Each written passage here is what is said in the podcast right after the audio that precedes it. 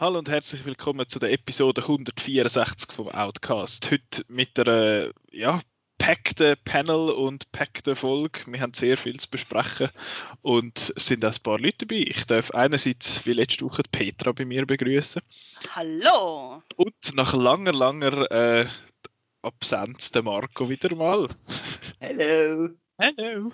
Äh, Pack the Panel habe ich gesagt, weil dann nach dem, nach dem ersten Thema stoßt dann noch der Chris zu uns, wo dann auch noch über ein paar Sachen wird berichten. Und zwar unsere Themen heute. Einerseits fangen wir an mit WandaVision. Das ist am vergangenen Freitag zu Ende gegangen. Die erste äh, Disney Plus Marvel Serie, wo wir werden in Depth besprechen. Nachher kommt Raya the Last and the Last Dragon dran. Die Raya ist ja nicht der Last Dragon. Sie ist nur mit dem Last Dragon unterwegs. Das ist der neue Disney Plus Film, der seit dem Freitag äh, verfügbar ist. Und nachher ganz am Schluss redet eben der vorher kurz erwähnte Chris über sein Erlebnis von der Berlinale und erzählt uns noch, welche Filme das ihm besonders gut gefallen hat.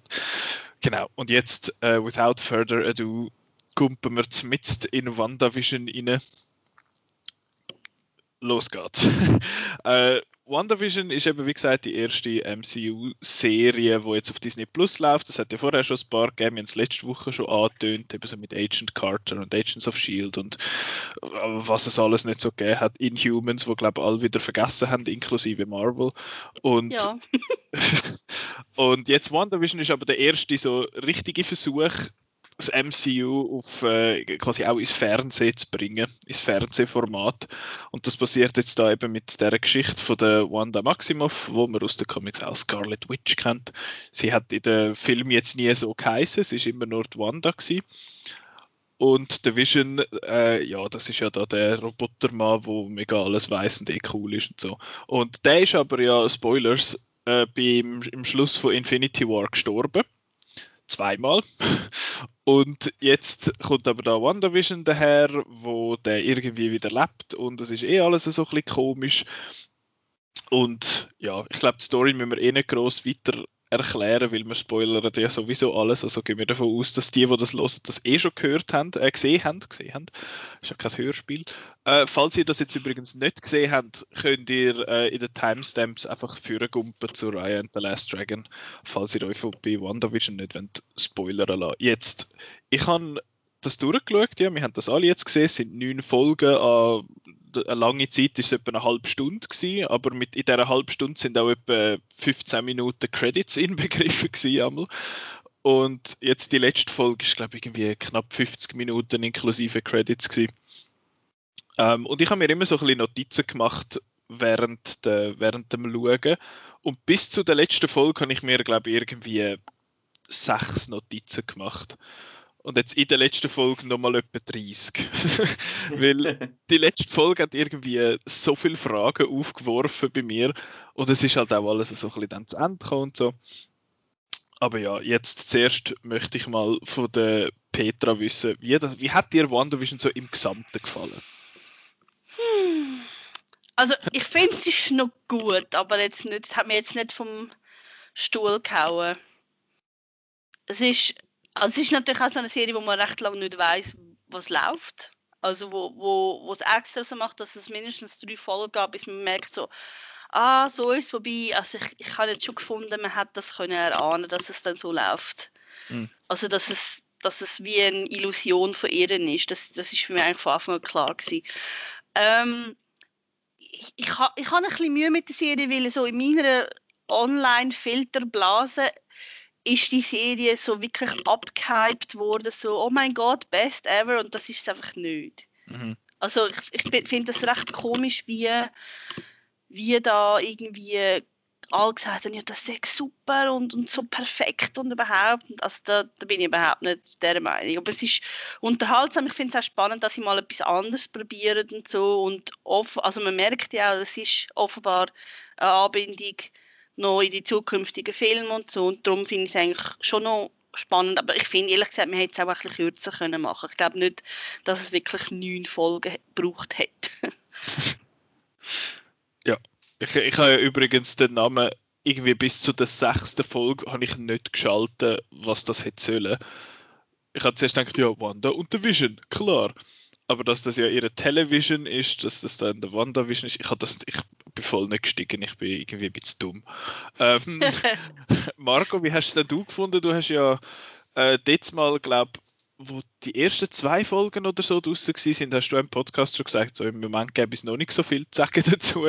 Gibt es denn jetzt für dich schon mehr zu sagen? Eigentlich nicht, nein. Also für ich in Falls, äh, sie haben wirklich die zwei Figuren gewählt, die ich am uninteressantesten eigentlich gefunden habe in dem ganzen äh, Marvel-Universum. Also ich habe schon damals, weiß nicht, wo das war, ist es in Age of Ultron gesehen, wo sie so zusammen gekocht haben und äh, wo das so ein bisschen angefangen Nein, hat. Captain America 3, Civil War. Oh, okay, so. was da gekocht haben. ist der Vision erst entstanden. Ja, äh, auf jeden Fall ähm, habe ich gefunden, die haben nie irgendwie so wahnsinnig tolle Chemie zusammen gehabt und ich habe nie richtig verstanden, wieso jetzt die genau äh, sich so gern haben plötzlich. Äh, und äh, hat dann aber gefunden, in, in dieser Serie ist dann, ist dann, was mir gefallen hat, ist, dass ich, ähm, die Chemie ist ein bisschen mehr da gewesen als in dem Film. Und das ist eigentlich das, was mir am besten gefallen hat. Äh, in dieser Serie ist einfach äh, die zwei Schauspieler zusammen, wie sie umgekaspelt haben in den Sitcom-Sequenzen. Und alles, was dann so mit Marvel, Marvelig, wie, wie, wie du würdest sagen, dazugekommen ist, habe ich dann so Marvelix äh, eher schlechtes Marvelig gefunden, so im Vergleich zu allem anderen. Aber ich habe es einfach eine coole Idee gefunden und ich habe jetzt die Figuren ein bisschen, ein bisschen lieber bekommen, immerhin. Immerhin. Also in dem Fall ist es dir da etwa gleich gegangen wie mir beim Mandalorian. Solange es nicht mega im Star Wars-Universum ist, desto besser hat es mir gefallen. Und da ist es bei dir je weniger MCU, desto besser. Genau. Ja, also ich, äh, mir geht es so ein bisschen ähnlich. Ich habe auch gefunden, eigentlich interessieren mich die zwei Figuren 0, gar nicht, aber nachher hat das so angefangen, ich gefunden, ja, jede Woche eine halbe Stunde, das kann ich jetzt noch opfern und so. Und ich finde es ja sonst einmal bei so Serien so ein bisschen doof, wenn es dann irgendwie halt alle zehn Episoden oder wie viel das es dann halt sind, gerade fallen lassen, jetzt eben wie bei Netflix. Und dann schauen die einen halt irgendwie am Freitag durch. Und dann die anderen haben halt dann zwei Wochen, bis sie es mal fertig haben. Und dann gibt es wie so es gibt wieso keinen Diskurs dann zu dem, zu dem Ding, weil alle irgendwie unterschiedlich weit sind. Und das habe ich jetzt eigentlich noch schön gefunden an dem Format, dass das Woche für Woche rausgekommen ist. Ich bin jetzt nicht da der gewesen, wo im, was weiß ich, WandaVision Subreddit drin war und irgendwie mit theoretelt hat das habe ich irgendwie erst in den letzten zwei, drei Folgen mitbekommen, dass das überhaupt gemacht worden ist. Aber in meiner Bubble ist das auch ein bisschen so gesagt, von, oh, das ist etwas vom, das ist das, was ich am liebsten habe jetzt, my favorite thing out of the MCU. Und ich finde, ah, mir das gleiche MCU gesehen, ich weiß auch nicht. Ähm, ja, ich, ich habe es auch glatt gefunden und dann äh, bis eigentlich relativ lange. Ich fand, mal, das ist cool, das, das gibt noch so ein bisschen etwas her, das macht doch Spaß zum Schauen, gibt mir jetzt nicht mega viel schlussendlich, aber es ist unterhaltsam. Und bei der letzten Folge haben sich dann so ein bisschen meine Gedanken ein bisschen überschlagen zu dem, zu dem ganzen Ding. Und wir gehen jetzt nicht jede Folge durch, weil ich weiß schon gar nicht mehr, was in welcher Folge vorgekommen ist. Aber es hat ja, eben, es hat ja, wie der Marco gesagt hat, angefangen mit diesen Sitcom-Sachen und so das ist dort gewesen, wo ich gefunden habe, okay, wo geht's jetzt? Und nachher dann plötzlich kommt die dritte Folge und dann heißt es, haha, schau jetzt, also. Und dann kommt die vierte Folge und dann ist nochmal ein bisschen mehr Exposition und nachher ist ja dann, ist ja dann eigentlich klar gewesen, mehr oder weniger, was passiert. Und ich habe das nicht schlecht gefunden an sich. Ich, dass man das dann so gelöst hat. Ich habe aber gefunden, dass man den, den Wechsel von dem, was ist es jetzt, zu, hey, look, so einen Infodump quasi, dass man das ein bisschen ein bisschen smoother hätte können mhm. machen. Also die zweitletzte Folge, das ist ja äh, jenseits von gut und böse gesehen. Äh, wenn wir jetzt mal Screenwriting wir, wir anschauen. äh, also jetzt, jetzt erklären wir es.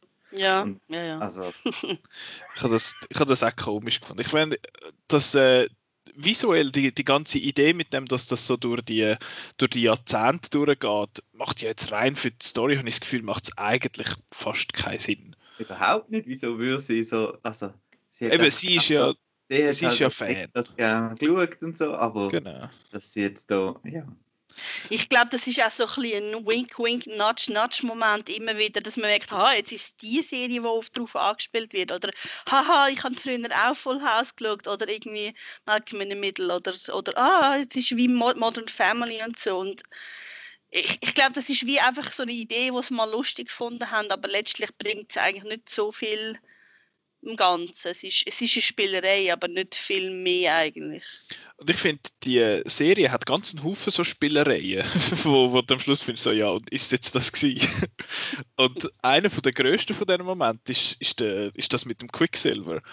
Und zwar ist ja irgendwie gegen, was ist irgendwie der sechsten Folge oder so, oder in der fünften, ist ja dann der, der Quicksilver eingeführt worden. Das ist der, für die, die das bis jetzt nicht gewusst haben, ist, also, ist das der Brüder von der Wanda und der ist ja im Age of Ultron gestorben. Und nachher kommt da jetzt der Quicksilver. Aber Plot Twist, es ist der, wie heißt der, Evan Peters? Aus dem äh, X-Men, der, der Quicksilver im X-Men-Universum gespielt hat. Der bessere Quicksilver, geben wir es zu. Natürlich, der hat einfach in jedem Film seine Slow-Mo-Szene gehabt und hat gefunden, hö, mega geil, ich auch. Und, und jetzt kommt der da und ich, ich sag's dir, der Quicksilver im MCU ist so irrelevant. Ich habe zuerst nicht geschnallt, dass es der falsche Quicksilver ist. Ich habe es nicht geschnallt, bis dann Darcy gesagt hat, oh no, he re uh, she recast Pietro. Ich finde, ah stimmt, scheiße, ist ja der falsch. Äh, ja, da habe ich dann gefunden, oh shit, okay, now here we go und so. Und dann sind ja auch die ganzen Theorien umgeschwirrt, da im Vornherein mit, uh, das ist dann volles Tie-In in ähm, Doctor Strange and the Madness of the Multiverse oder was weiß ich. Multiverse of Madness, andersrum. Und ich habe dann gefunden, oh okay, das könnte ja noch voll interessant werden. Und am Schluss ist jetzt ja rausgekommen, der heißt einfach Ralph Boner und das ist jetzt lustig, weil es Boner heißt und er wohnt einfach dort und es hat überhaupt nichts mit dem Quicksilver aus dem X-Men-Universum zu tun. Ich habe dann gefunden, eben, das ist einfach so eine Spielerei, wo ich gefunden habe, okay, das ist cool und am Schluss kommt dann so, es ist einfach gar nichts gewesen, lol. Das ist eben genau, dass man einfach weiterredet über die Serie oder dass man dann in diesen Subreddits dann an dem Freitag nach dem Twist dann äh, da Bass generiert, oder?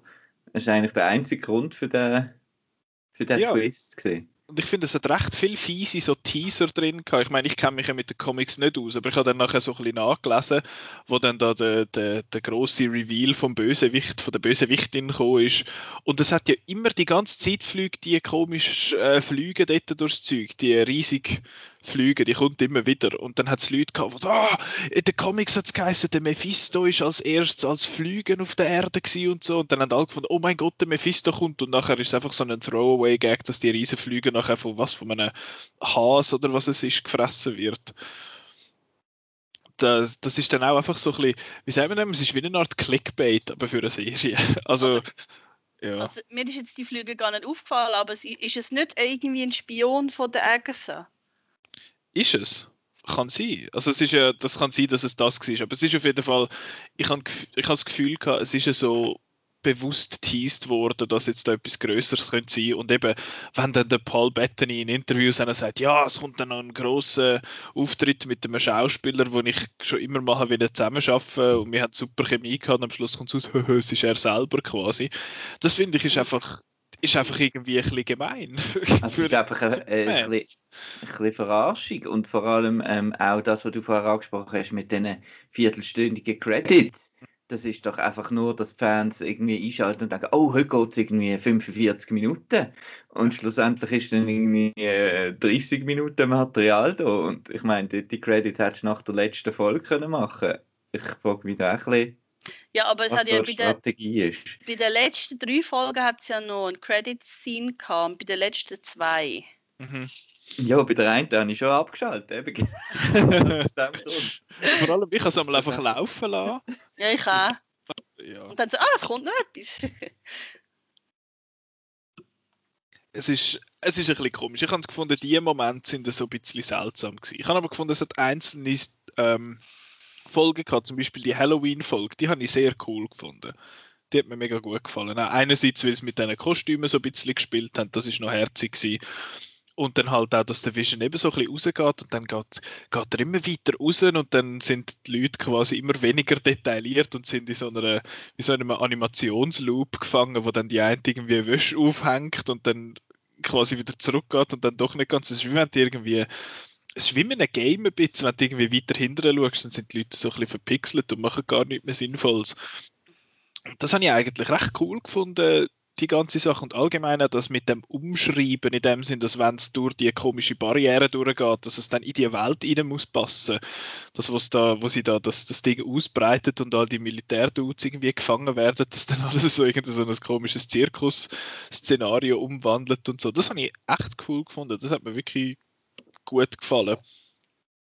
Äh, Apropos Militärdudes, mir muss noch jemand noch ein bisschen erklären, wie ich habe das schon wieder vergessen, wie die das dort am Fernsehen genau schauen, einfach aus dem Signal. Und also es, es ist so ein bisschen, mir hat ein bisschen in der ganzen Serie ein bisschen, ähm, es hat zwar sehr viel Exposition in der zweitletzten Folge, aber für mich ist es so ein bisschen mehr, ja, die fuchteln jetzt einfach wieder da etwas rum und da hat es wieder irgendeine Rune und ich habe nie wirklich können greifen, was jetzt genau die Powers sind und was die, einfach was die technischen und magische Sachen sind. Wieso ist jetzt Agatha dort in das Programm reingekommen und ja.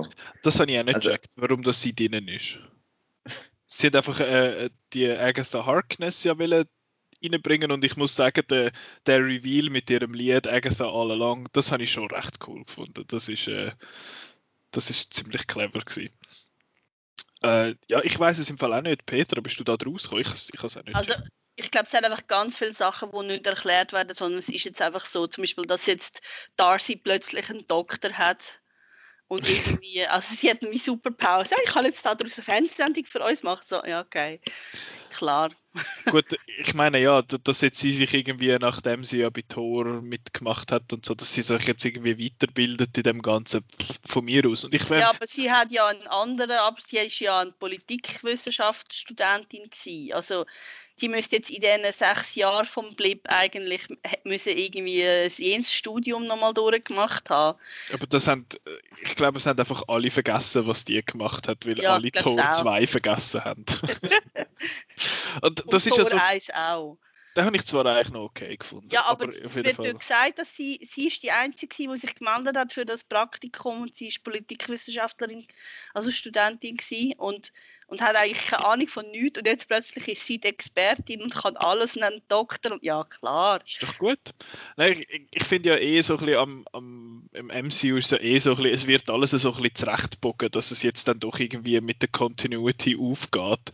Ich meine, da hat es ein paar so Brüche drin, wenn du jetzt alles durchschaust, findest du so, hm, okay, macht das Sinn? Ja, in dem Fall.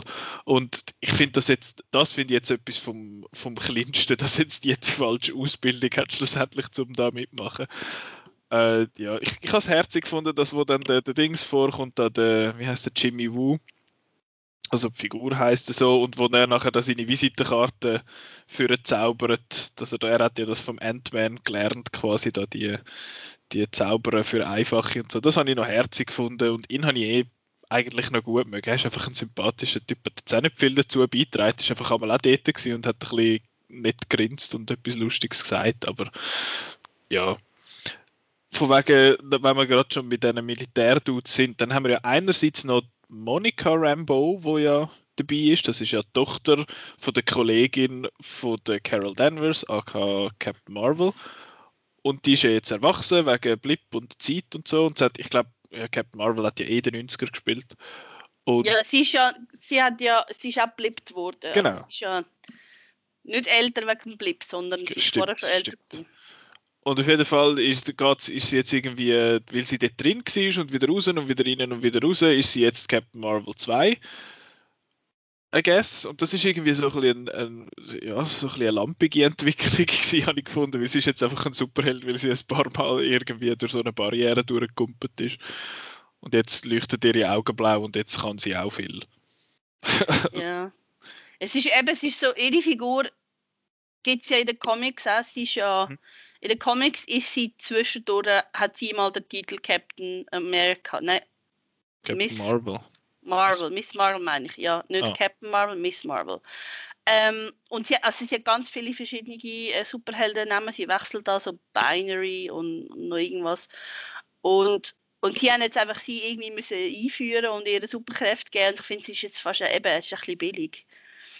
Ja, vor allem, weil die Hälfte von ihren Filmen, die Marvel gemacht hat, bis jetzt sind alles Origin-Stories gewesen. Und da haben sie jetzt gefunden, ja, ja, das tut schon, tut schon. Ähm, ja, viel mehr Gedanken kann ich zu ihr eigentlich nicht. Also ich nehme mal an, ich nehme an, dass sie in Captain Marvel 2 wird vorkommen. Ja, oder in Miss Marvel in der Serie, wo ja noch seit dieses Jahr rauskommen. Ja, aber das hat eigentlich nichts miteinander zu tun, weil Miss Marvel finde ich super als Figur, das ist ein Inhuman. Das ist der, der, Kamala Khan oder wie sie heißt. Genau.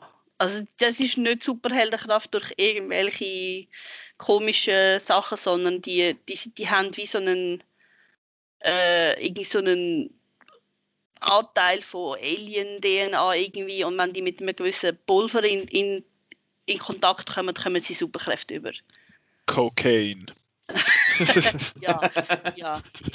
Comic ist sie so wie ist so ein, ein Nebel oder so und dann kann sie sich größer oder kleiner machen und auch nur die Hand groß und so und ja, she's awesome. Es sieht aber noch cool aus. Sie ist ja auch die Hauptfigur bei dem ultra gefloppten Avengers Game, das rausgekommen ist letztes Jahr, wo niemand gespielt hat, weil es scheiße ist. ja, sie steht der Hauptfigur und alle gefunden, hey, sie ist mega cool und so und jetzt machen sie ja. Jetzt kommt ja noch eine Serie mit dir. Hast du noch etwas sagen zu, dem, zu den sieben Sachen, die wir jetzt besprochen haben, ohne dich? also einfach zu der Frau Rambo da äh, Rambo. Rambo. Ja, Rambo. Genau, da, eben, wie gesagt, ich bin dort auch nicht richtig draus gekommen, wieso sie jetzt Heldin ist und äh, plötzlich hat sie einfach ein cooles Kostüm und macht coole Sachen. Aber es ist so ein bisschen wie einfach äh, Einführung gesehen, denke ich, eben für einen Film. Es ist ja dann am Schluss noch das Ding mit der, mit der Cree-Frau und dass sie dann ins All geht. Und ich nehme an, das ist jetzt einfach damit, wenn du das nächste Mal im Kino sitzt, kannst du dann sagen, ah ja, kenne ich. Mhm heißen die, heißen die Cree? Sind das die? Sind das nicht das Skrulls? Skrulls. Cree sind, sind die blauen. ah, der, der Ronan the Accuser ist ein Cree. Ja. Ah ja, ja, genau, ja genau. Jetzt habe ich gedacht, ja. Cree stimmt das Universum, glaube ich schon, aber ich glaube, das sind nicht die gewesen.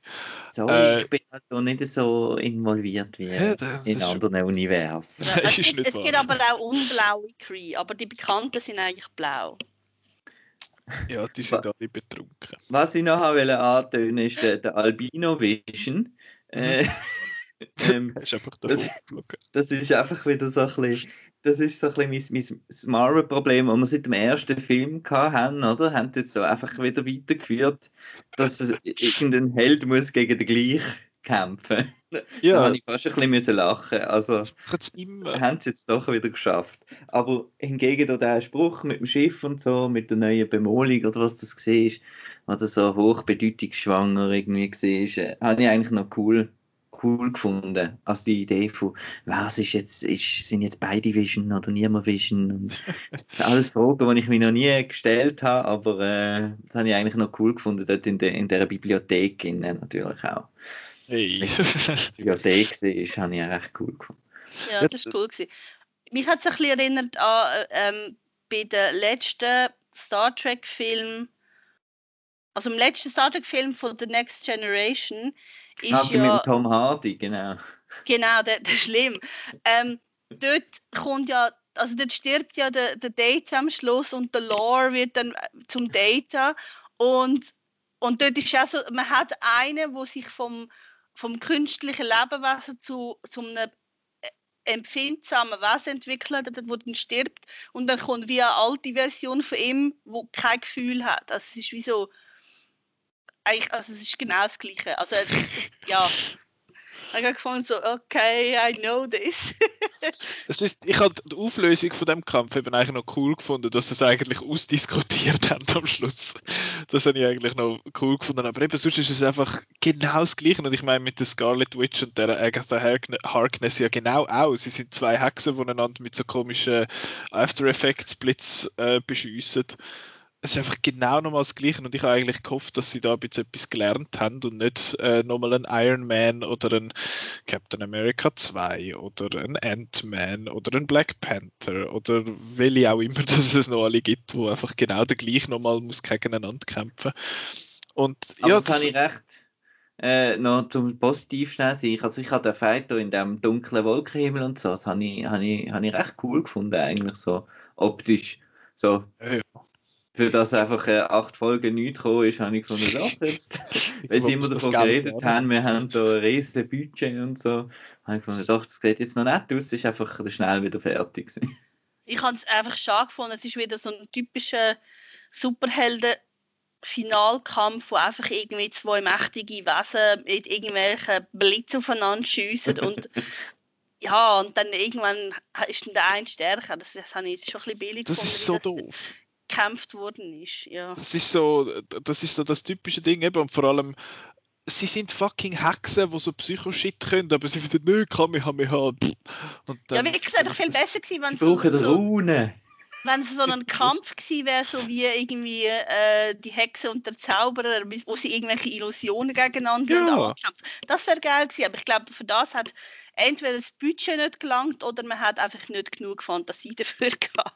ja, aber bei Spider-Man Far From Home ist ja auch gegangen. Die haben ja auch voll mit so Illusionen geschafft. Das ist ja der bessere Hexenkampf gewesen, Das schlussendlich. stimmt, das stimmt. Also, Take-Home-Message von dem Podcast ist, der Jack. Gyllenhaal ist ein bessere Hex als der genau.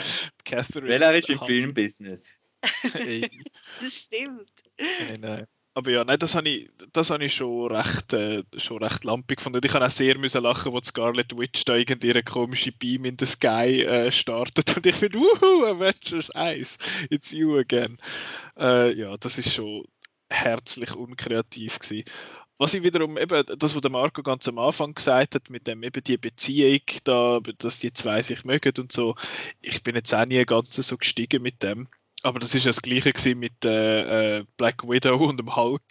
Das ist ja auch, das hat man nach Age of Ultron auch irgendwie wieder vergessen.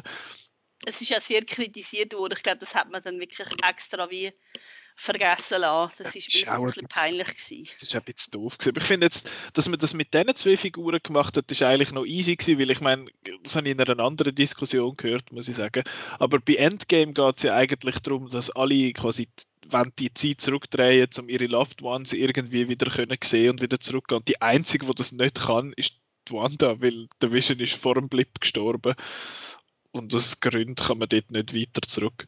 Aber ja, ähm, von dem her habe ich das eigentlich noch cool gefunden. Das ist, ist es wirklich die einzige so ein so Love Story in dem Sinn im, oder die einzige Beziehung in dem Universum, wo irgendwie halbwegs funktioniert. Also Captain America und Peggy finde ich eigentlich die, die stärkste.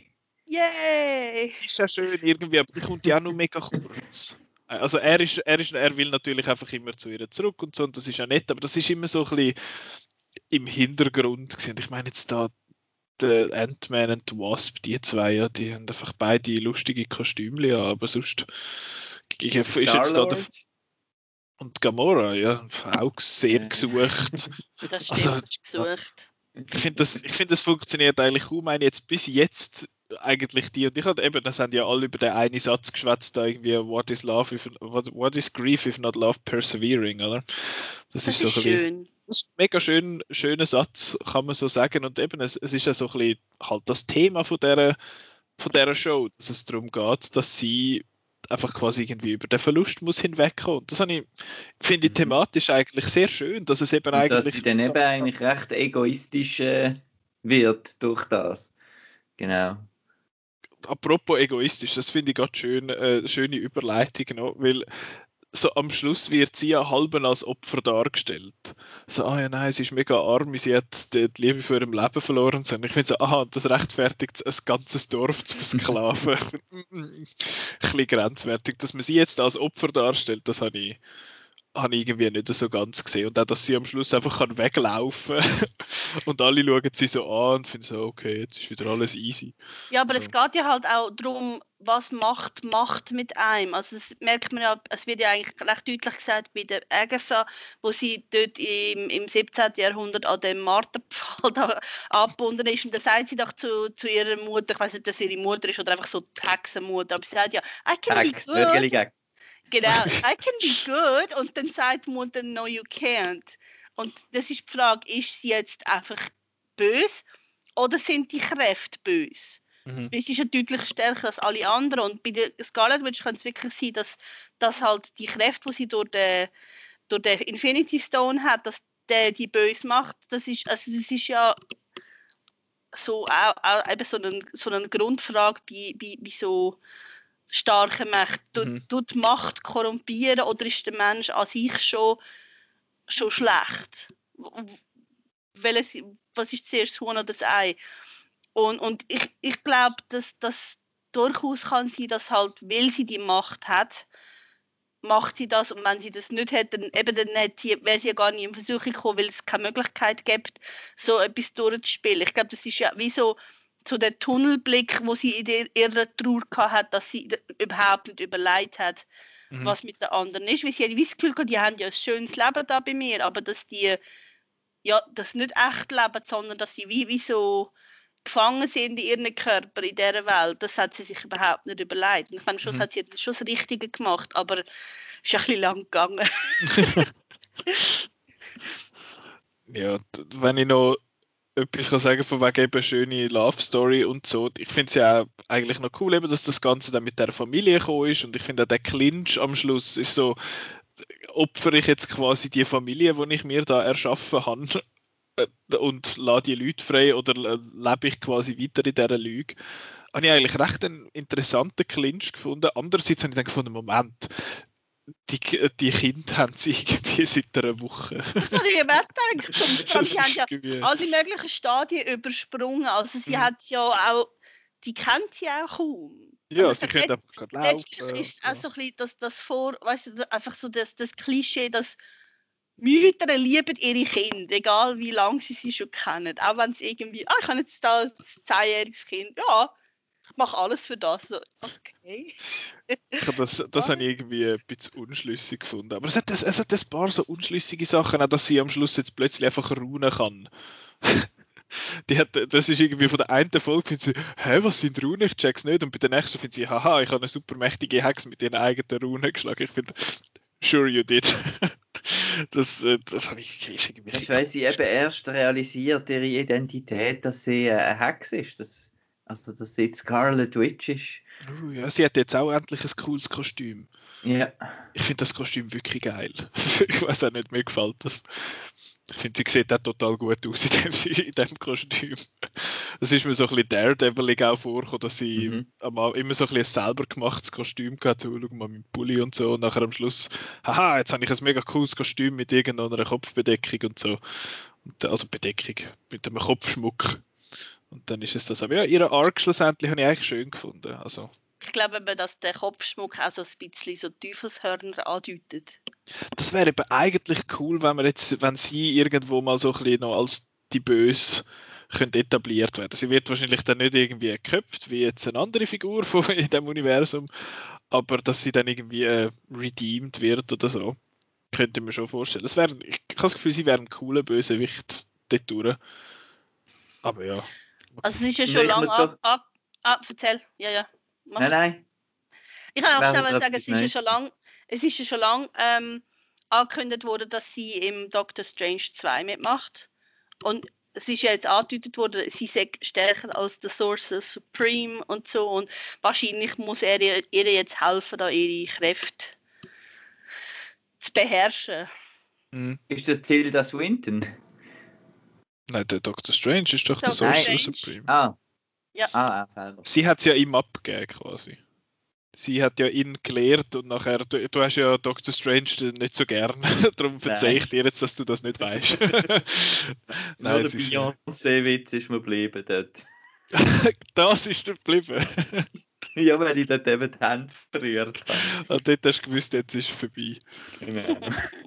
Ah, Was ich noch wollte kurz, äh, kurz erwähnen, ist zum einen, ähm, ähm, egal wie viel ich jetzt hier äh, reklamiere und so, ich habe doch auch ein bisschen Freude. ein bisschen Freude.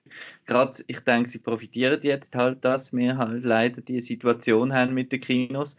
Eben wie du mal gesagt hast, schon nur Marvel-Fanfare irgendwie zu hören, jedes Mal Mhm. tut dem so ein bisschen aufpumpen und yay, Blockbusters gibt's noch und so. Und das ist schon lässig. Und da, auch das, das Release-Modell von jede Woche, das ist jetzt etwas, was mir persönlich viel mehr liegt, als äh, ich, kann- ich kann nicht bingen. Also ich finde das etwas blöd. Ich finde, Mhm. also ich finde das viel praktischer, so die Häppchen, wie sie vorgesehen sind. Und dann hat man eine Woche Zeit, um es verarbeiten und dann schaut man weiter. Das habe ich auch bei Mandalorian super gefunden. Und Ähm, irgendetwas habe ich jetzt noch wieder vergessen, was ich wollte sagen. Schade. Aber ja, die Fan- die Fanfare habe ich einfach nochmal erwähnen. Toll. Die einzigen coolen Themes aus dem ganzen MCU sind alle vom Alan Silvestri. Sie- von ihm ist die Marvel-Fanfare, von ihm ist die, die Avengers-Musik, von ihm ist die Captain, Captain America, America. Dings. Das ist alles von ihm. Crazy. Äh, ich habe noch zwei Fragen in dem Sinn, plus noch die ganze After-Credit-Sache, die ich noch kurz, gut, die haben wir eigentlich besprochen. Eben, es hat jetzt in der letzten Folge zwei äh, Mid-Credit und eine After-Credit-Scene gegeben. Eben, die erste ist mit dem, eben mit der, äh, mit dem Scroll-Ding, wo wahrscheinlich ein Captain Marvel 2 Teaser ist und nachher ist die After After After Credit Scene, die letzte, letzte ist ja dann dort, wo sie quasi so eine, äh, was ist das, eine Art Out of Body Experience ja hat, wie, wie das der, der Doctor Strange ja auch hat, wo eben Tilda Swinton in da raushaut und so und das hat sie wahrscheinlich jetzt auch, aber sie jetzt wie unter Kontrolle und sie lernt jetzt das komische Buch irgendwie auswendig und einerseits ist das wichtig wahrscheinlich für Doctor Strange 2 und andererseits geht es wahrscheinlich auch darum, dass sie ihre erfundene Familie irgendwie kann zurückholen dann. Man hört ja das Geschrei von ihren Buben mal noch Ja. dort. Also ich nehme an, das hängt irgendwie mit dem zusammen. Ähm, ich habe jetzt aber gleich noch zwei Fragen zu dem ganzen Thema. Einerseits erschafft sie ja eben das Ganze von selber. Warum kann sie nicht theoretisch den Vision einfach irgendwo erschaffen? Warum muss das innerhalb von dem Energiefeld sein? Das habe ich nie verstanden. Ich weiß nicht, ob ich einfach nicht genug aufgepasst habe, aber jetzt, wieso muss das Ding überhaupt so eine Grenze haben, so ein Ding, und warum kann sie die nur erschaffen dort rein? Das ist irgendwie, habe ich irgendwie komisch gefunden. Ich glaube, es ist einfach eine Begrenzung für ihre Kraft, weil ich meine, wenn du, wenn du eine Figur hast, die ohne irgendwelche Restriktionen kann Sachen aus dem Nichts erschaffen, dann ist das ist ja nicht spannend, wenn du eine allmächtige Figur hast. Ich glaube, mhm. das muss eine Begrenzung geben, dass es noch einigermaßen einen Konflikt kann geben, der glaubhaft ist. Weil sonst ist ja, können sie ja die Erde wie perfekt machen, so wie es muss sein und, und können alles irgendwie super toll aufräumen und so. Ich glaube, es wäre ein bisschen langweilig. Das stimmt schon, da gebe ich dir voll recht, dass man, sie, dass man ihre Power so ein bisschen muss eingrenzen muss, aber dass sie jetzt nicht ein Dude quasi kann erschaffen ja, oder das... Ja, und es ist natürlich spannend und es ist natürlich etwas, was wir schon hundertmal auch gesehen haben mit so Sachen wie im Simpsons-Movie oder The Dome oder, so, oder an, an, an Annihilation habe ich auch oft mhm. müssen, müssen denken. Es ist natürlich halt auch cool, wenn du so eine Aussen, also rein erzählerisch, wenn du halt etwas aussen dran hast und etwas innen, wo man muss durchbrechen und dann vermischt sich's und ja. Also. Das stimmt schon. Okay, fair enough. Lass gelten. äh, und jetzt noch eine andere Frage. Und zwar der. Und jetzt noch eine Frage zum Akzent. Weil, äh, das, das finde ich auch so ein bisschen, ja, die Leute haben sich aufgeregt und äh, das, streichen wir das. Ja, vor allem, sagt ja mal, it comes and goes. Genau. Ja, ja und der Dings, der Quicksilver sagt es auch, what happened to your accent? Ja. Habe ich noch herzig gefunden. Äh, ich glaube, das ist eben auch so, so ein ein wiederholter Hinweis darauf, dass vieles, was der, was der Joss Whedon gemacht hat, ist irgendwann einfach so wie fallen gelassen worden, weil man gemerkt hat, das ist ein bisschen doof. oh, er ist ja auch ein bisschen doof anscheinend. anscheinend. Ja, ja. Jetzt wird noch sein Film, äh, sein Film mit Justice League wird es, nein, egal. Aber nein, es geht eigentlich um etwas anderes. Und zwar ein Dude, wo wir gar noch nicht erwähnt haben. Und zwar schlussendlich der, der wirkliche Bösewicht von dieser ganzen Geschichte, der komische Militärmann, wo da Sachen macht. Der Herr, der Herr Sword. Ja, der, der, der Schwertmann, genau. Was? Was hätte der sollen? Was ist denn seine Motivation gewesen? Ich bin überhaupt nicht rausgekommen. Es braucht doch immer einen Bremser in so Geschichten. Entweder ein Polizist oder irgendein Politiker oder so. Und jetzt ist jetzt halt der Sword. Das kann man ja machen, das ist ja okay, aber seine Motivation macht keinen Sinn. Seine Motivation ist quasi, ah, ich will, seine Motivation ist, oh, ich will eine Medaille überkommen vom Präsident, weil ich jetzt da das Super Valuable Asset Vision irgendwie da rausgeholt habe und er wird irgendwie noch die Wanda loswerden im Prozess. Warum? Ja, der Vision ist ja eine Waffe. Also er will einfach die kontrollieren können. Also ist das quasi sein, seine Idee ist quasi, dass er das Ganze jetzt irgendwie erfindet, dass sie der komische Body da geklaut hat und das allen irgendwie dann vorlügt, dass er am Schluss die Waffe. Ich, ich, ich kaufe das irgendwie nicht ab. Ich finde das cool. Ja, ich, ich glaube, die Überlegung ist so, wenn er, wenn er den Vision, den er hat, will brauchen, dann kann er nicht sie einfach weiter rumlaufen lassen, weil sie wird das ja verhindern, dass man ihn als Waffe braucht. Ich glaube, es ist so. Also ich habe mir das jetzt während ja, ja, Serie schauen nicht überlegt, aber ich glaube, das ist die Überlegung, weil, weil, weil es ist ja ihre, sozusagen ihr Mann und den, den kann man nicht als Waffe brauchen.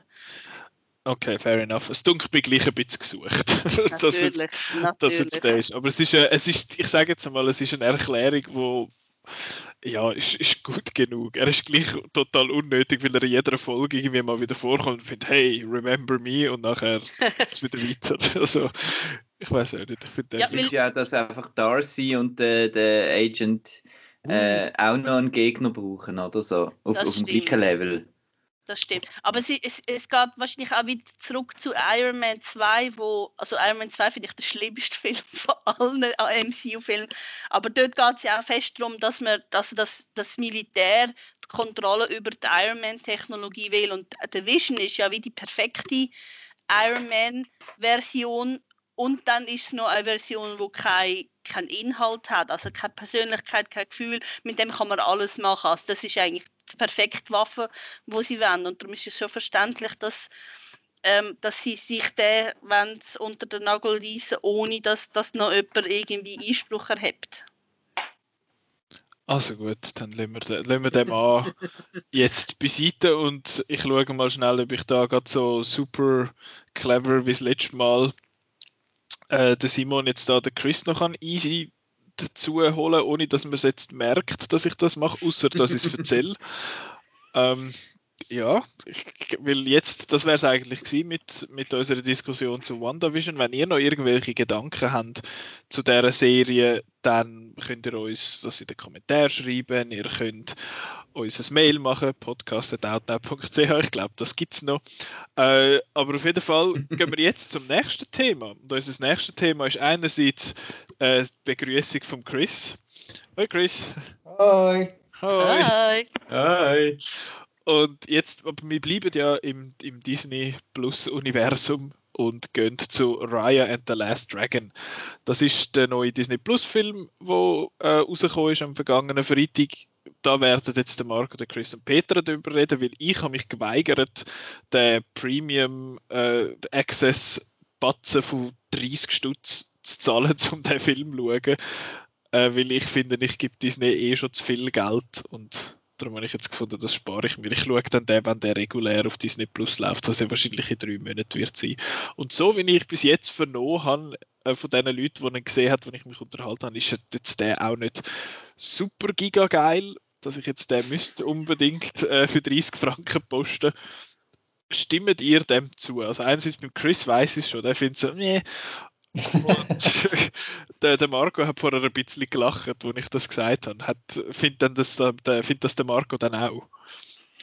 Äh, jetzt habe ich die Fragestellung verpasst, weil es so lang gegangen ist. Äh, ob ich finde, dass es, ob ich find, dass es äh, dass das nicht schlimm ist, dass du es nicht äh, gezahlt hast. Genau. Was? Ah, ähm, äh, weiß jetzt nicht. Das ist so ein bisschen meine Antwort. Es ist ein, ein mega ähm, eine mega Achterbahn der Gefühle für mich, der, der Raya and the Last Dragon. Zwischen äh, sensationell und Sachen, wo viel, viel Sachen, wo einem dann wieder aufregen und darum bleibt er einfach bei, ist noch gut gewesen. So allgemein. Also ist, ich habe ähm, ich habe am Anfang gedacht, der wird, der wird wirklich toll und die 30 Franken werden sich gelohnt haben und dann nach und nach sind dann immer mehr Sidekicks gekommen. da kommen wir dann dazu. Und mit jedem Sidekick ist also ist, äh, ja, ist mein, mein, meine Freude wieder ein bisschen, ein bisschen gegangen. Also dann würde ich sagen, sagt Petra noch schnell, was sie gefunden hat dazu und nachher kann, kann jemand noch schnell sagen, um was es überhaupt geht. äh, ich finde, äh, Beschreibung Meh ist eigentlich recht passend. Ähm, ich finde, der Film ist okay, es ist noch herzig. Ähm, aber also, es hat mir jetzt auch nicht aus den Socken gehauen und äh, ich finde eigentlich das Einzige, was wirklich sensationell ist, ist die Frisur von dieser Namari. die ist super und sonst der Film, ja, okay. Also ich, ich hätte von den Bildern her eigentlich schon gedacht, das könnte ein bisschen besser sein, aber letztlich ist es so ein bisschen einfach. Also wir reden da sicher noch darüber, ob man so das Worldbuilding ist sehr rudimentär und ja. Also ich finde jetzt nicht unbedingt, dass, es, dass man das für 30 Franken müsste sich leisten. Ich glaube, warten wäre das schon ein bisschen besser im Nachhinein. So habe ich eine gute Entscheidung getroffen, wenn ihr mir sagen. ja, tendenziell ja. Tendenziell ja. Okay. Aber du kannst jetzt nicht mitreden. Oh nein, so eine super. Das wäre es dann eben schon wert gewesen. Ja. Nein. Chris, äh, um was, um was geht es denn in Nein, frag mich nicht, das ist ein Zeitchen her. Das Aha, hast du es schon wieder vergessen? Ich habe ihn vor drei Wochen gesehen und die Exposition ist ja irgendwie so mega komisch. Also am Anfang ist so ein richtiger Dump. Von so den ersten Kumandra. 10 Minuten wird einem alles an den Kopf gerührt. Darum, äh, nein, ich weiß nichts mehr. Okay, willst du jemand einspringen? Ja, also es ist eigentlich relativ äh, simpel. Es gibt da ein, ein, ein Land, das heißt Kumandra, glaubst ja. Und das wird da durch, äh, durch einen Krieg wird das aufteilt in, in ganz viele äh, Teilländer, wo dann so äh, Körperteile von Tieren als, als Namen haben. Irgendwie ähm, Tail, Heart. Also die Karte ist ja wie ein Drache, darum wird es halt auf den Drachen genau. so aufteilt. Genau, und äh, und äh, aber wie genau die Situation. Es, es hat so böse, so wie, wie, wie so Geister oder so, wo, wo die Leute. Drun heißen die und die tun die Leute versteinern. Und, und, Drachen und helfen. Und sie haben so, also die letzten Drachen tun dann so einen, so wie einen Zauberstein irgendwie einsetzen, um die zu vertreiben. Und ähm, die überlebenden Menschen haben dann halt den Stein und die eine Fraktion von den, also eine Volk, die Hard-Leute, die haben den Stein. Äh, also nur ein Stückchen? Nein, sie haben den ganzen Stein. Ah, und dann, am Anfang vom Film, wird dann der verbrochen und dann kommen die Rune zurück. Ja, und dann, dann geht es eigentlich los. ich, ich merke, ich habe das gleiche Problem. Also ist jetzt Film, was wohl irgendwie gefallen und glaubst es so und nicht doch anders. Also irgendwie, es ist recht konvoluter am Anfang. Es ist einfach irgendwie Lord of the Rings, irgendwie. Alle wollen dann und nachher ist es einfach ein Game, wo man muss den Stein zusammensetzen, aus, aus jedem Land wieder ein Stückchen von dem Stein holen, bis der Stein wieder ganz ist. Und unsere Heldin macht dann das mit der Hilfe von einem, von einem Drachen. Okay. Was mich eben gestört hat, ist, dass es recht lang geht, bis man mal nicht die Leute aus den anderen Völkern sieht. Weil am Anfang ist einfach der, die Raya mit ihrem Vater und ihres Volk, das sind wie die Guten und dann kommen die anderen, also sie laden sie ein, so zum einem Fest, damit sie alle wieder zusammenfinden. Aber die wollen ja alle eben nur den Stein haben. Und es, ist, es geht dann recht lang, bis man merkt, ja, okay, es hat vielleicht auch noch ein paar Anständige von den anderen. Und ich meine, der, vom ersten Volk, da wo der Bub herkommt, von dem, er ist der Einzige, wo man sieht aus dem Volk. Das ist, also ich meine, das ist keine Worldbuilding, das ist einfach so, ah, ab, wir haben jetzt einfach gesehen, so ein bisschen, äh, mm, da hat es Wüste und einen See und ah, ja, da nehmen wir noch eine Figur an, so. ja, ich habe dann recht lang gemerkt, so, Moment mal, ah ja, es ist ja von jedem Volk kommt eine oder mindestens eine Figur dazu und dann, aber Moment, vom ersten hat es gesagt, ah, der Bub ist ja vertötet. ja, es ist, ja, es ist ein bisschen weird. Ja, aber es ist ja eh so die, Hauptaussage vom Film, dass man eigentlich, es ist alles verstritten und zerstritten und man müsste doch einfach nur mal zusammenkommen, gemeinsam sich wir Genau. Ja es klingt so nach einer Mischung irgendwie aus How to Train Your Dragon und Avatar The Last Airbender. So ja, einfach viel schlechter. also, was ich, ja. Aber ja. es sieht einfach mega cool aus. Also äh, gerade mal das Wasser zum Beispiel ist jetzt mittlerweile so fotorealistisch. Denn was mir extrem gefallen hat, ist, ist so ein bisschen, mir hat die Welt sehr gefallen mit den verschiedenen Welten. Mir hat es ein bisschen an teilweise auch irgendwie ein bisschen an Star Wars erinnert, wie sie da auf dem Tier in der Wüste umreitet, auf ihrem Tuk-Tuk. Das stimmt. Äh, Tuk-Tuk ist recht, super. Recht cool gefunden. Tuk-Tuk ist das Beste. Das hat auch der in einem Review so geschrieben. We love Tuk-Tuk. ähm, und dann habe ich so, und ich jetzt noch so den Vorteil am Film, ich finde, der, der Aquafina finde ich äh, eigentlich cool und lustig. und sie spielt ja der, der, der Drache. Und wenn man jetzt Aquafina nicht cool und nicht lustig findet, dann hat man schon mal mit dieser Figur wahrscheinlich ein Problem. Und darum hat es mich so eher so ein bisschen an, an Shrek erinnert. Ähm, wir haben jetzt so den Eddie Murphy und lassen den einfach improvisieren und dann ist er ein Esel. Ist jetzt da auch einfach wirklich äh, Aquafina, ist jetzt der Drache, sie macht einfach ein leeres Ding wenn man einen Disney-Vergleich zieht, ist das so ein der Genie. Also der Robin Williams hat ja im, im ersten Aladdin-Film äh, so um improvisiert, dass sie nachher die ganze Figur ihm angepasst haben. Und das ist jetzt da auch so gemacht worden. Also die Figur ist geschrieben worden und dann hat man da Aquafina reingeholt und die hat Inputs gegeben und so ist dann die Figur schlussendlich entstanden auch ein bisschen so vorkommen. Und eben, ich finde darum, das ist auch noch etwas Positives für mich. Ich finde jetzt äh, komischerweise vielleicht, nein, ich finde Aquafina lustig und darum finde ich, find ich das ziemlich lustig. Äh, ja, meine Probleme sind dann äh, mit dem Baby. Das Baby, mein Gott, das ist so. Ah, der Creepy Con Baby, mein Gott, das ist so. Also, das ist jetzt wirklich eine völlige Figur. Ja, nein, nein. Was sind das für Viecher? Affen? Ja. Das sind einfach so wirklich, wir brauchen irgendwie vier Sachen fürs Happy Meal. Äh, lenkt der, der, der, der, kleine Tuk-Tuk nicht, müssen wir noch irgendwie einen Affen und ein Baby. Und eben das mit diesen cute Sidekicks ist mir dann einfach zu viel geworden und das Baby hat, hat mir den Rest gegeben. Aber wo das eigentlich angefangen hat mit dem Baby, ist, ist für mich ein bisschen, ein bisschen bergab gegangen. Aber ja. um das geht es eben genau, dass eben von jedem äh, von diesen Ländern muss eine Figur kommen, damit ja, aber die sind alle dass so ein Zusammenschluss ist. Genau, das ist das Problem. Es, es wirkt dann so ein bisschen, du hast, man hat das Game schon erwähnt, so ein das Game-Feeling, dass dann einfach so von Welt zu Welt gekoppelt wird, dass dann überall muss ein Gegner besiegt werden, wie dann kann weitergehen. Und äh, dass es dann fast so ein bisschen mit diesen Figuren wie eine Checkliste wirkt. Also wir müssen für überall etwas haben. Gut, wir haben eine Figur, weiter. Wir haben wieder eine Figur, weiter und wirklich, dass die, die, die Welt haben wir wirklich erkundet, die unterschiedlichen. Also es ist für mich alles ein bisschen zu ähm, schnell passiert. Also man ist immer so, Tag erledigt weiter, Tag erledigt weiter, Tag erledigt weiter. Und darum ist es dann auch ein bisschen egal gewesen, was mit diesen vielen Figuren passiert. Drya ist super, die verhebt. Ähm, nochmal zum auf den Drachen sprechen kommen. Äh, ich bin nicht der allergrößte Fan von Aquafina, ich finde sie lustig und alles, aber sie mit ihrer, ihre Sprache, ich, ich töne jetzt super alt, ihre Sprache ist mir zu jugendhaft gewesen. Irgendwie, das ist doch so eine alte Welt, so aufgebaut alles.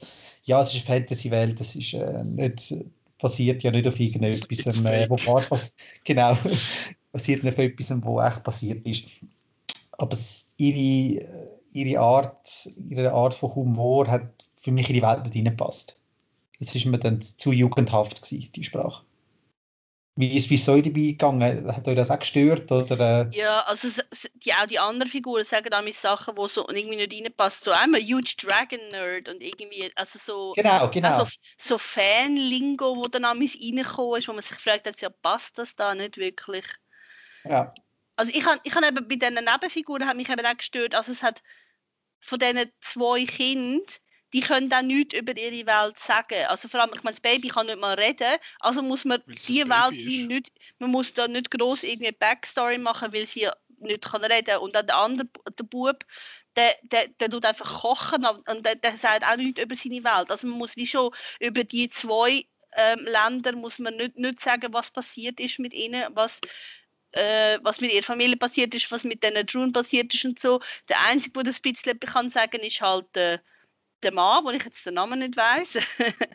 ähm, und dort, dort wird wenigstens ansatzweise erklärt, was, was dann passiert ist. Aber es ist wie, ich finde, der Film macht ganz viele Abkürzungen und tut viel einfach nicht erklären. Also am Anfang eben so einen Infodump, ja, für ihn ist das passiert, dann ist das passiert, dann passiert das. Aber wie, also es ist, es ist kein, kein irgendwie sorgfältiges Worldbuilding und auch nicht wirklich, es wird nicht groß erklärt, wie, wie das Ganze verlaufen ist in diesen sechs Jahren und so. Und ich habe es wie ein, bisschen ein einfaches Erzählen gefunden. Also der Film macht einfach Abkürzungen, die ich schon gefunden habe. Ja, also jemand hat gerade vorher äh, The Last Airbender ins Spiel gebracht. Das sind ja, wie viele Folgen gewesen? Also, äh, Dreimal 22 Folgen. Eben, also das ist dann noch etwas anderes, wenn man eine Welt kann so aufbauen kann. Und eben mit diesen Abkürzungen bin ich dann halt in vielen Sachen einfach zu kurz gekommen bei dem äh, Raya and the Last Dragon. Ich wollte aber noch schnell anmerken, ich habe jetzt gedacht, ich muss jetzt da ähm, eine grosse Kontraposition einnehmen, weil ich habe Markus in Letterbox-Bewertung gesehen und dann habe ich gedacht, oh, da muss ich wahrscheinlich Gegensteuer geben, aber der Marco ist ja jetzt auch nicht der größte Fan. Von dem her muss ich jetzt noch ein bisschen Gegensteuer zum Gegensteuer geben und zwar sagen, dass ich eigentlich trotzdem anständig unterhalten worden bin. Also die Laufzeit geht, geht schnell durch und alles und ich bin vor allem grosser Fan von den Schwertkämpfen. Also das haben sie wirklich äh, toll umgesetzt. Ähm, ja, hat da so ein paar Szenen, die wirklich spektakulär aussehen und sich von äh, Live-Action nicht muss verstecken. Ich habe mich auch das Gefühl gehabt, so, die Gesichtsanimationen sind mir aufgefallen, dass die immer besser werden. Ja, das und Haar, also ich und Haar vor allem super Haar. Und, und, und, ja, und Great Hair. Die Mimik, also ich finde, das hat amigs ausgesehen wie Emotion oder Performance Capture. Also ja. ich habe gefunden, es hat, hat, hat recht super ausgesehen und eben bei der Action auch, die Bewegungen und alles ähm, haben mir gefallen. Ich habe am Anfang noch gehofft, es, es, es gibt noch äh, eine Liebesgeschichte. Äh, zwischen den Frauen. Zwischen den beiden Frauen. Das wäre super ähm, Es war so ein bisschen angetönt in der, also habe ich gefunden in der ersten Szene. Ähm, ist dann aber äh, sind äh, zu wenig mutig gesehen wahrscheinlich. Ähm, und wie du gesagt hast, war die Jugendspruch. Ich habe dann einfach, sobald, sobald das Ganze gekommen ist mit der Aquafina und was sie sich dann auch verwandelt und so, habe ich wie irgendwie umgeschaltet auf, auf DreamWorks-Modus äh, ähm, und habe das dann irgendwie wie einfach hingenommen, dass das so ist. Es kommt dann auch noch so komische Techno irgendwo bei so einer Montage. Dann habe ich auch gefunden, ja, sie wollen halt einfach irgendwie, ja, den Kuchen haben und essen, oder? ich finde jetzt, wenn ich auf IMDb schaue, einerseits eben, wenn ich den, wo ich den Drachen gesehen habe, habe ich einerseits gefunden, leck, sieht der Kacke aus. Das ist mal der erste Gedanke gewesen. Und der zweite Gedanke war nicht gewesen, der redet sicher die Aquafina. das ist ein bisschen My Little Pony, hat es mir Ja, ja, ich finde, er hat so ein bisschen Pferde- bis Einhornzeug, also so im Gesicht. Ich sehe das auch so. ich finde, der sieht schrecklich aus. Aber eben, ich mag die Aquafina auch, ich finde sie recht cool. Ich finde ich es auch cool, äh, Raya wird geredet von der Kelly Marie Tran wo äh, ja bei Star Wars The Last Jedi mitgemacht hat und bei ja, Rise of Skywalker theoretisch auch. äh, ja, es ist, und sie hat ja dort recht Flecken bekommen. Ich finde es cool, dass sie jetzt da dabei ist. Und was ich auch lustig finde, der Film hat offenbar vier Regisseure und zehn Autoren. ja, also, wenn ich so sehe, bei Autoren acht Leute Story bei, das ist sicher auch gut. Das ist sicher eine total schlüssige Geschichte, wo, wo mega gut ineinander verhebt. Aber ja. Ja, also schlussendlich muss man ja vielleicht auch sagen, ich denke jetzt für kleinere Zuschauer, die hinterfragen jetzt da nicht das ganze Worldbuilding wahrscheinlich, äh, ist, das, ist das schon herzig, so gesamt gesehen. Und ich glaube, es ist auch wirklich einer von diesen Filmen, wo man auch kleinere Filme kann, äh, kleinere Kinder kann zeigen. kann. Also er ist nicht irgendwie mega brutal oder ernst. Also, Gut, glaub, aber ist euch auch aufgefallen, dass sie, dass das Wort Bitch irgendwie in einen anderen Spruch übersetzen? Äh, sie nennt sie ja am irgendeine Birunga, oder ich weiß nicht, was das Wort war, und dann der Bub sagt mal, let's go Birungas und so. Das, es ist nicht Birunga, aber es ist irgendetwas. mir das nicht aufgefallen. An, an Fantastic Mr. Fox erinnert. okay. Aber das finde ich, find ich lustig, wenn es einmal heißt, ja, das ist ein Kinderfilm und dann frage ich mich einmal, wie fest Kinderfilm, weil eben Petra, du sagst jetzt ja auch für kleinere Kinder, aber da gibt es dann wieder so Leute, so Helikoptereltern und so, finden, ja, aber da hat es Gewalt drin und dann, äh, ist das auch schon vorbei. Die haben sich ja schon bei äh, Kubo and the Two Strings, habe ich noch mit mal so einen Kommentar gelesen. Es gesagt, hey, da hat einfach Gewalt drin, ist einfach voll nicht für Kinder und so.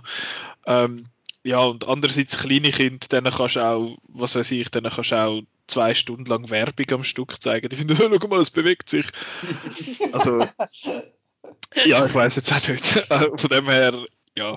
Aber sonst ist ja, sonst sind ja die Filme immer eigentlich noch noch gut gewesen, darin so ein bisschen beide Seiten zu unterhalten. Und wir haben aber das ja eigentlich schon bei Soul ein bisschen besprochen, dass das Soul schon nicht wirklich gut gelingt. Da dunkt es mir jetzt aber ist auf einen anderen, auf einen anderen Weg so halb gelungen. Oder findet ihr jetzt, dass zum Beispiel so, was weiß ich, so 6- bis 12-Jährige das vielleicht noch geil finden? Ja. So ein bisschen Range, okay. Ja, also ich, ja. eben, ich finde es auch lässig. Also, es ist jetzt nicht, es ist jetzt nicht irgendwie äh, der große Wurf wie, wie Frozen oder so. Und ich denke auch, äh, ich finde es noch relativ seltsam, dass, dass Disney nicht auf das, auf das mit, de, mit den Songs wieder mehr äh, einspringt, weil aufspringt, meine ich, weil das ja bei Frozen so gut funktioniert hat. Ähm, das hat jetzt da meiner Meinung nach eigentlich auch reingepasst in die Welt, so so zwei, drei coole Songs. Aber ähm, äh, sie werden halt auch gleichzeitig eben auch noch ein bisschen auf das Epische, Epische und so machen. Also ich bin auf jeden Fall weniger enttäuscht worden als von, von Soul. Mhm. Jetzt bei dem. Was mich jetzt da noch wundert, nimmt gerade so eine technische Frage, die vor allem an Chris, unser super Filmindustrie-Man. Äh, wird jetzt der für die Oscars zugelassen? Müsste, ja. Wieso? Du musst bei den Oscar können beweisen, dass ursprünglich ein Kinostart geplant war. Und das, das ist ja da der Fall. Das, das gilt ja für das Jahr. Gilt das, das gilt für nächstes Jahr. Das wird die Academy jetzt wollen, äh, müssen bestimmen, aber äh, ich würde sagen, da wird die Anwälte von Disney dann schon so argumentieren. die Situation ist ja immer noch die gleiche. Corona ist immer noch da, von dem her müssten die gleichen Regeln gelten. Aber er ist im Kino, oder? In den USA. Ah, dort, wo offen ist. Dort, also, wo offen ist, läuft ja. er im Kino, ja. Genau. Oh Und äh, wie gesagt, das in der Schweiz aus wahrscheinlich nicht. Äh, frage mich etwas Einfacheres. Hm. Weil ja wahrscheinlich nicht jede Familie Disney Plus hat, oder? Würden sie da wahrscheinlich auch noch äh, ein bisschen Cash reinbringen, wenn dann die Kinos wieder offen sind, dass die Familien auch wieder etwas haben zum schauen. Also. Es, es, es wird so ein bisschen darauf ankommen, was, was Kinos wollen, oder also, ob die den, den Film wirklich wollen, oder sie dann sagen, ähm, oh, nein, das läuft ist auf Disney Plus, da kommen die Leute nicht mehr. Ah, also, wenn ich ins Kino wäre, ich würde ihn zeigen, weil es wäre ja. einer von der wenigen Familienfilme, der rum ist und alles, was Geld bringt, zeigen. ja, eben, das ist ja dann wieder das mit dem Risiko. Hat es jetzt da vielleicht zu viel dann dabei, also hat es dann zu viel, wo dann ins Kino kommt. Aber am 22. März ist die Pandemie ja dann eh vorbei. Äh, oh. hui, okay, diskutieren wir nicht über das. Habt ihr noch abschließende Gedanken sonst zu Ryan and the Last Dragon oder habt ihr alles gesagt? Gut. tuk tuk. Tuk-Tuk ist geil. Das ist das, was ich jetzt da bitte. Der Tuk-Tuk ist übrigens äh, eine Mischung aus einem Schuppentier, einem Bär und einer Rollassle. Okay. und, und einem Alan Tudyk. Und einem Alan Tudyk, genau. Geil. Also ich muss sagen, der Tuk-Tuk hat mich auch ein bisschen an, an Avatar The Last Airbender erinnert, weil es dort ja so äh, so Mischtier hat, immer zwei Tiere sind, ein neues. Das ist recht cool. Mhm. Aber ich hätte gerne ein bisschen mehr von denen gesehen. Es ist halt, eben, die Welt ist schön animiert, aber irgendwie ein bisschen leer. Ja. Also ich habe ich ha jetzt mitgenommen, Baby blöd, Tuk Tuk toll. Ja. das ist, das ist, und, und tolle Frisuren und Haar. Genau, genau, tolle Haare und schönes Wasser. Frisur ist so gut! oh je. Noch ein bisschen Cross-Promotion. Cross, Cross -Promotion. Äh, wir haben ein schönes Interview zu dem Film auf Outnow, also könnt ihr dort einfach noch ein bisschen nachlesen, was die Filmemacher uns äh, zu dem Film erzählt haben. Unter anderem auch, dass äh, der Film im Homeoffice fertiggestellt hat werden müssen. Ja, yeah, das könnt ihr gut nachlesen und dort könnt ihr auch nachlesen, warum dass sie findet, dass der Drache nicht so kacke muss aussehen, wie sie die, von, die von Game of Thrones haben wir blöd gefunden. Und so, ja, scheiß Entscheidung gewesen. Nein, äh, ja, das könnt ihr gut nachlesen, das tue ich dann auch nicht Beschreibung, das Interview. Ja, dann gehen wir noch zu unserem letzten Thema von der heutigen Folge. Das ist jetzt, äh, wird so ein bisschen eine Solo-Nummer von, von Chris. Und zwar bist du auf der, Couch, auf der Couch gehockt und hast die Berlinale geschaut. Genau, ja. Und ich habe vor, bevor wir aufgenommen haben, von Marco vernommen, äh, dass du teilweise ein bisschen hättest müssen voraus zwischen diesen Filmen. Genau, wie, wie so ein bisschen, du bist ja letztes Jahr das erste Mal an der Berlinale gewesen, dort mhm, noch richtig, in, ja. in, richtig in, in actual Berlin.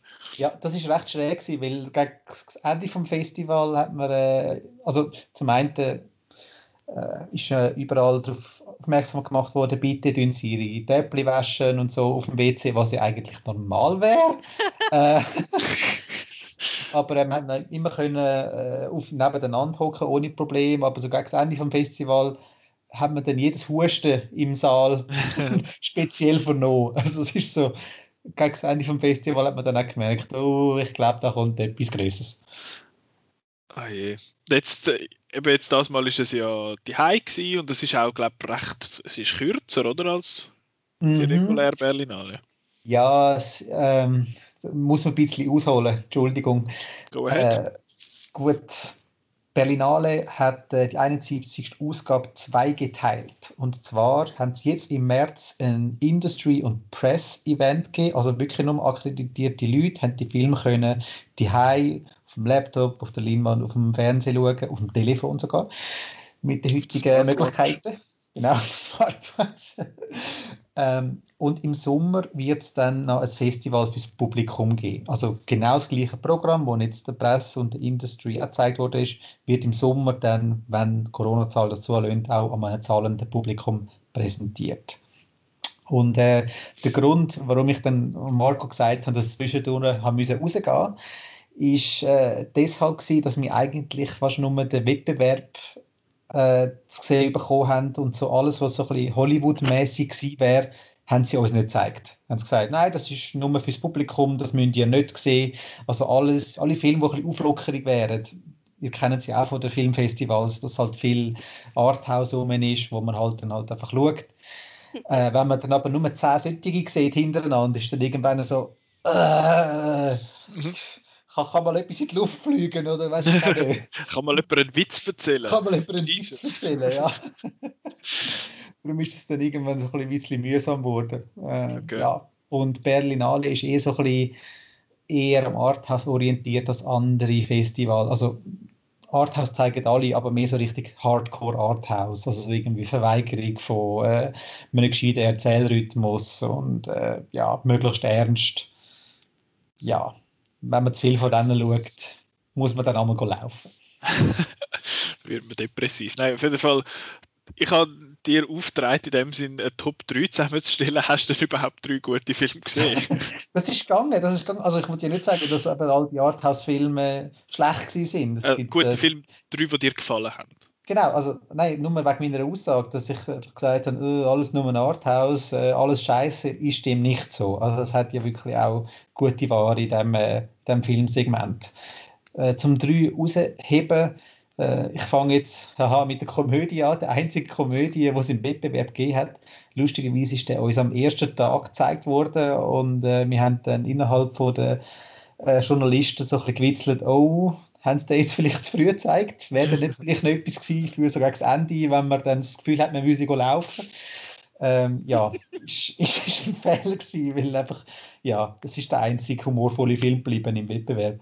Und zwar heißt der Ich bin dein Mensch, ist eine deutsche Produktion und dort geht es äh, um eine Antiromantikerin, eine Wissenschaftlerin, die eigentlich mit der Liebe abgeschlossen hat aber aus Geldsorgen sich äh, einen humanoiden Roboter heimholt, um nachher über den, ähm, die Ethikkommission können ein, äh, ein Papier vorlegen, zum sagen, eben, humanoide Roboter, humanoide Roboter als Lebenspartner, soll man das in Deutschland legalisieren oder nicht? Okay. Und der ist wirklich herzig und lustig und romantisch gewesen. der Film hat wirklich, wirklich Spaß gemacht. Er ist so von den anderen Kritikern so ein bisschen nee, Unterhaltung so ein aufgenommen worden und der Film ist bei weitem nicht perfekt, aber es ist der Film, wo ich mich eigentlich 105 Minuten lang nicht gelangweilt habe. Weil der Roboter, wo sich die wissenschaftlich heimholt, der ist, auf, der ist programmiert darauf, die Wissenschaftlerin glücklich zu machen. Also er, er lässt er lässt Sätze raus wie, ja, deine Augen sind wie zwei schöne Bergseele und so. Und dann ist sie einfach so, Gott verdammt nochmal. Kannst nicht einfach, äh, einfach die Schnur heben und so. Und, aber das Lustige ist, dass dann der Roboter auch lernt. Also es ist ein, äh, ist ein AI, wo sich dann versucht zu anpassen. Und natürlich, wenn du so einen Film machst wie bei Ex Machina, hast du dann eben all die ethischen Fragen an, eben, was macht, was macht ein Mensch aus und das. Aber das drängt sich nie wirklich so in den Hintergrund. Der Fokus ist wirklich auf dem Unterhaltungswert und mit dem Dan Stevens als Roboter, der Deutsch redet, ist schon etwas ganz Besonderes. Also da kann ich nicht gewusst, Dan Stevens kann anscheinend flüssend Deutsch und äh, Französisch reden, neben dem, äh, dem Englischen und er ist wirklich tiptop, wie er das, wie er das macht. Das ist äh, noch ein größerer Crush von dir. Mit wem redest du jetzt? Mit dir.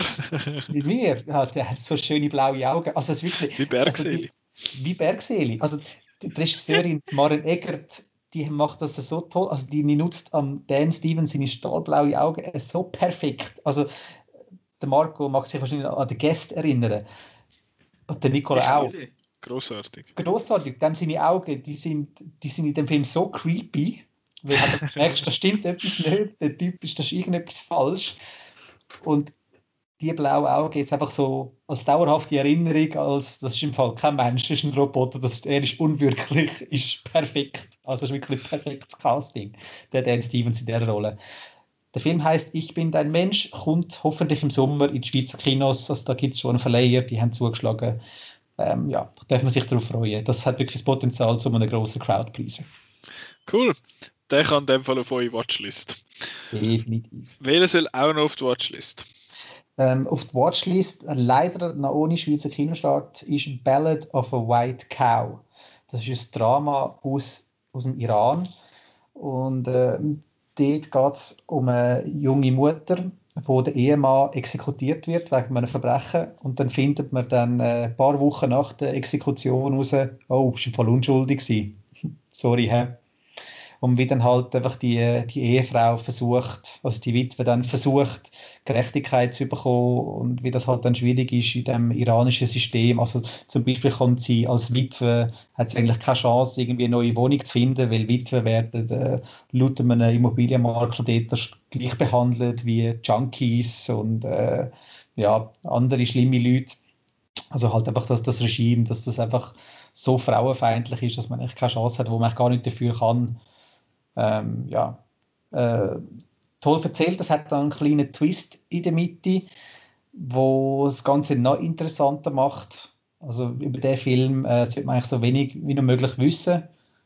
Ist einer, wirklich einer von diesen, diesen Filmen gewesen, wo so ein langsam anfangen und dann wieder so das Gefühl hast, oh nein, es ist wieder einer von denen, wo man wieder nachher laufen Aber, aber äh, der, der hat einen dann packt. Also nach 20 Minuten hat er einen voll reingenommen.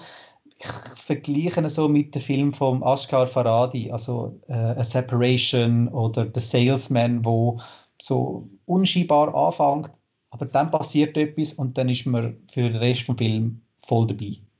Kann man sehr empfehlen. Ballad of a White Cow heißt der. Cool. Ballad of a White Cow. Und der dritte ist das der Pornofilm. Nein, aber auf den wollte ich nachher noch zu reden kommen. Okay. ähm, über den dritten Film, den ich empfehlen wollte, muss ich echt gar nicht viel sagen. Der Film heißt Tina und ist eine Dokumentation über das Leben und Schaffen von der Tina Turner. Und das ist von den Regisseuren, die den sensationellen Dokumentarfilm LA 92 gemacht haben. Dort geht es äh, um Vorfälle von Rodney King und Riots dann in Los Angeles 1992. Sehr empfehlenswert. Ist übrigens auf Netflix und auf Disney Plus. Also, wenn ihr noch einen guten Dokumentarfilm schauen unbedingt LA 92 schauen. Und sie schaffen es jetzt auch da ähm, mit dem Tina Turner, Tina Turner Dokumentarfilm ein tolles Porträt zu machen von einer Frau, die äh, natürlich mit dem Ike Turner äh, berühmt worden ist und dann selber ihren Weg gegangen ist, aber dann gleich immer wieder von dem eingeholt worden ist. Also immer wieder haben Interviewleute wollen wissen, ja, eben, wie es war mit dem Ike und so. Und sie hat einfach wollen mit dem abschließen. Das ist, das ist, das ist vorbei, das ist in der Vergangenheit. Ich will mein eigenes Leben leben, wie sie halt einfach dann versucht hat, eben, sich, sich, sich selber ähm, ins Rampenlicht stellen und halt einfach mit dem Teil abschließen, aber die Welt hat es irgendwie nie richtig, richtig gelassen. Also es ist ein, ein mitreißendes äh, Porträt von einer sehr starken Frau und wenn dann am Schluss Simply the Best läuft, dann ja, kommt man nicht drum herum, um richtig, richtig laut an der Anlage zu machen. Dann kommt einem gerade wieder Mad Max Beyond Thunderdome in Sinn. nicht nur wegen dem, sondern äh, der Film, äh, es, es, man kommt auch darauf zu sprechen, lustigerweise. Leider, GoldenEye ist dann nicht mehr dabei. Der Film, ich, glaube äh, überspringt das komischerweise. Aber äh, Mad Max Under the Thunderdome, äh, Beyond the Thunderdome, Beyond Thunderdome, ähm, und vor im Film. Cool. Die Tina wird äh, irgendwie bei uns sehbar sein. Ich, das? Das, ist, das ist lustig. Also eigentlich wäre es ein No-Brainer weil äh, Tina Turner lebt in Zürich seit Jahren. Sie wird mit der Schweiz verbunden. Also das wäre idiotisch, wenn man das nicht ins Kino bringen ähm, ja, muss man mal bei Universal fragen, ob die das ins Kino bringen. Mhm. Es wäre es wär schön. Gut.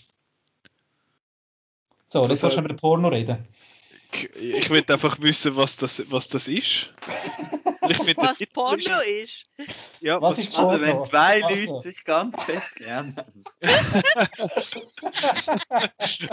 Oder auch nicht. Wenn, wenn zwei okay. Leute ein bisschen Geld überkommen. Genau. Okay, gut, gehen wir in das nicht tiefer rein. Äh, ich finde das recht lustig, wenn man unseren Kritikerspiegel anschaut, ist das der, wo sehr, sehr gut, fast am besten weggekommen ist abgesehen von Petite Maman, wo der Céline Sciamma Film ist. Richtig. Wo du auch sehr gut gefunden hast. Äh, ich finde es jetzt lustig, da sehe ich 6 und 5, außer vom Herr Schelp, der gibt 3. Mich nimmt es jetzt gleich Wunder. Was ist das für ein Film und warum findest du den so ein bisschen mehr und warum finden denn die anderen so gut? das ist ein, äh, ist ein richtiger Kritikerfilm. Der, also, ähm, der Film heißt Bad Luck Banging or Looney Porn.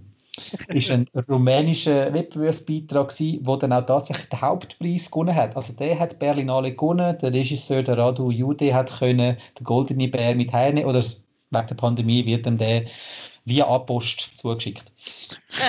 Apost gibt es nur in der Schweiz, international gibt es keine unterschiedlichen Posters, glaube ich.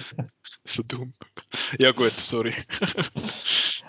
Und in dem Film geht es um eine Lehrerin, die mit ihrem Ehemann ein Sextape trägt und dann durch Umweg landet das Tape dann im Internet und dann irgendwann dann auch auf den Smartphones von ihren Schülern, was dann äh, die Eltern von diesen Schülern empört und sie möchten dann die Lehrerin natürlich abgesetzt haben, weil das, das ginge nicht, das sei ein Skandal, das so, so Sachen.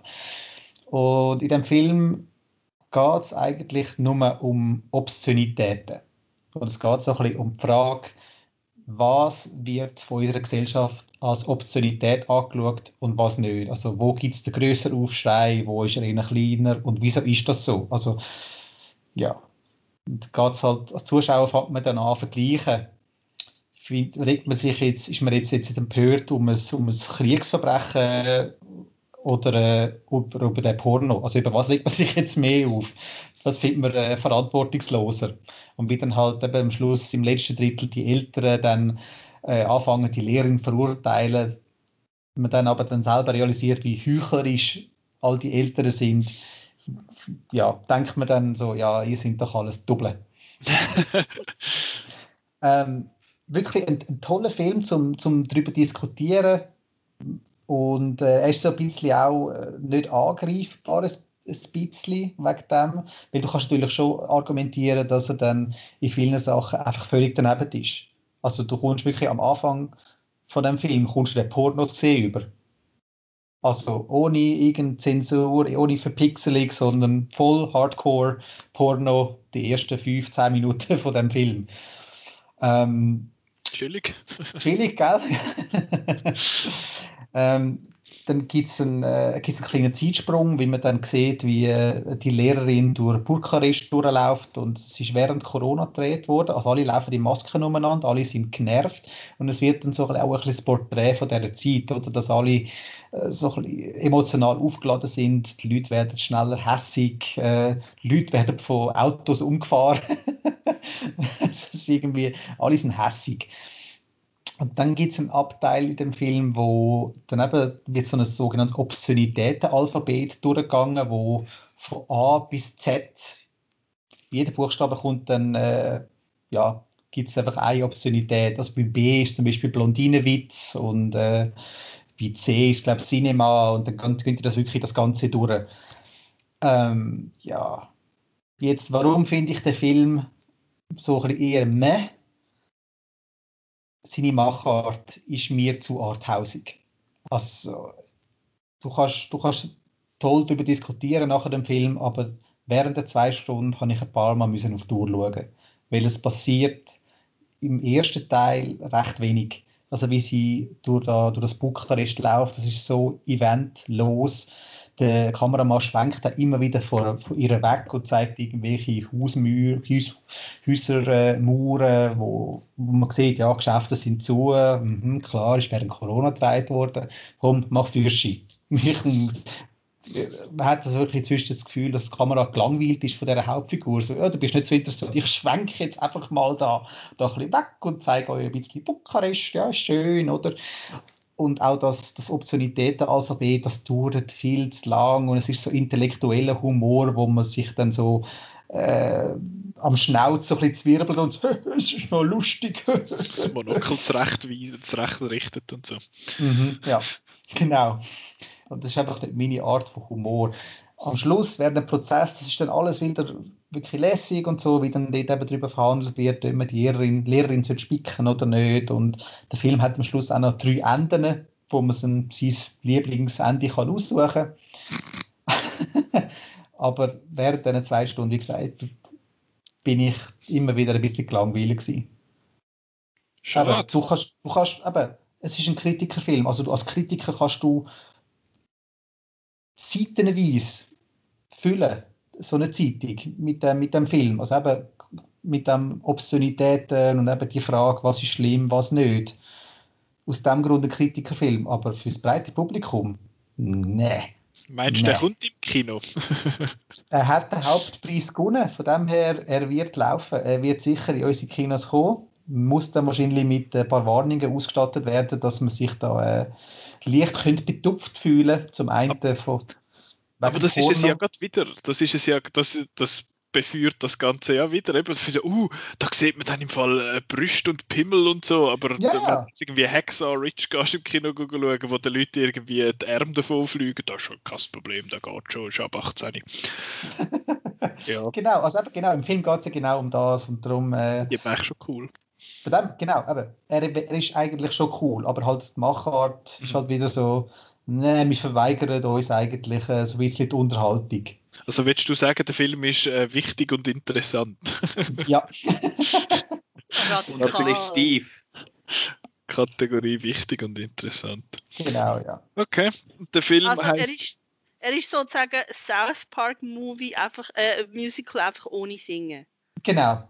Und so. ohne Furz. Lustig. Und weniger animiert. Der Film heißt Bad Luck Banging or Looney Porn. Was ja. auch schon ein Mouthful ist. Aber ja, was ist, äh, ist vielleicht ein schlechter, schlechter Begriff jetzt in dem Kontext. Aber ja. Nein, ähm, also mich wundert, was ihr zu dem Film meint. Also, ich weiß nicht, schauen. Nein, nein, nein, aber wenn er dann kommt, gehen wir bitte schauen, mich nimmt es Wunder. Der könnte noch vielleicht einmal ein Thema werden in dem 18 Plus Podcast dann. Genau. Nein, das ist cool. Danke vielmals für deine Berichterstattung. Deine Kritiken, die kann man all schön anlesen im, äh, im Dossier auf Outnow. Dort ist alles schön zusammengefasst. Dort ist auch nochmal zusammengefasst, wer jetzt was gewonnen hat, weil ich glaube, irgendeine Schweizer Beteiligung hat auch noch etwas gewonnen, oder? Das ist richtig, ja. In der Nebensektion Encounters hat der Schweizer Beitrag, Beitrag Das Mädchen und die Spinne einen Preis gewonnen. Ist der lässig? Der ist noch lässig, ja. Gut. was, was sonst noch so lässig ist, ihr könnt auch in den Kritikerspiegel reinschauen. Dort ist dann, sind noch andere Kritikerstimmen drin, nicht nur der Chris, was ja eine tolle Stimme ist, aber es gibt ja noch. Hallo. Hallo. Hat ja noch zwei, drei andere Nasen dort dabei und das ist noch recht interessant, einmal zum dort so ein bisschen durchschauen äh, wer jetzt was gut und was nicht so gut findet. Und ich glaube, das wäre es mit unserer Folge von heute. Oder hat noch sonst noch irgendjemand irgendetwas sagen? Glückwünsche, schöne Ostern oder so. Was findest, was findest du obszön, Petra? Ah oh nein, komm. So, so, so, viel Zeit, um das Thema noch diskutieren. Das haben wir jetzt nicht. Was ist, was ist obszöner? Der Anfang oder der Anfang von Killing of a Sacred Deer? Das ist meine Frage. Was ist es dort? Ein Reh oder ist es eine Herzoperation einfach, wo man ja. sieht? Ja. ja, das ist ein bisschen grusig. Nein, anyway. Äh, behaltet euch all die Sachen auf der Liste oder geht vielleicht jetzt Raya wieder davon, wenn er findet, äh, die, die Leute da haben gesagt, das sei ein Zeich, ich muss nicht 30 Franken ausgeben. Nein, kein Zeich. Nein, nein, nein, falls man jetzt das gefunden hat, falls man das jetzt rausgehört hat. Äh, Nein, wir haben jetzt eine Empfehlung abgegeben, oder? Für Leute 6 bis 12 mit Kreditkartenzugang. Kein Problem.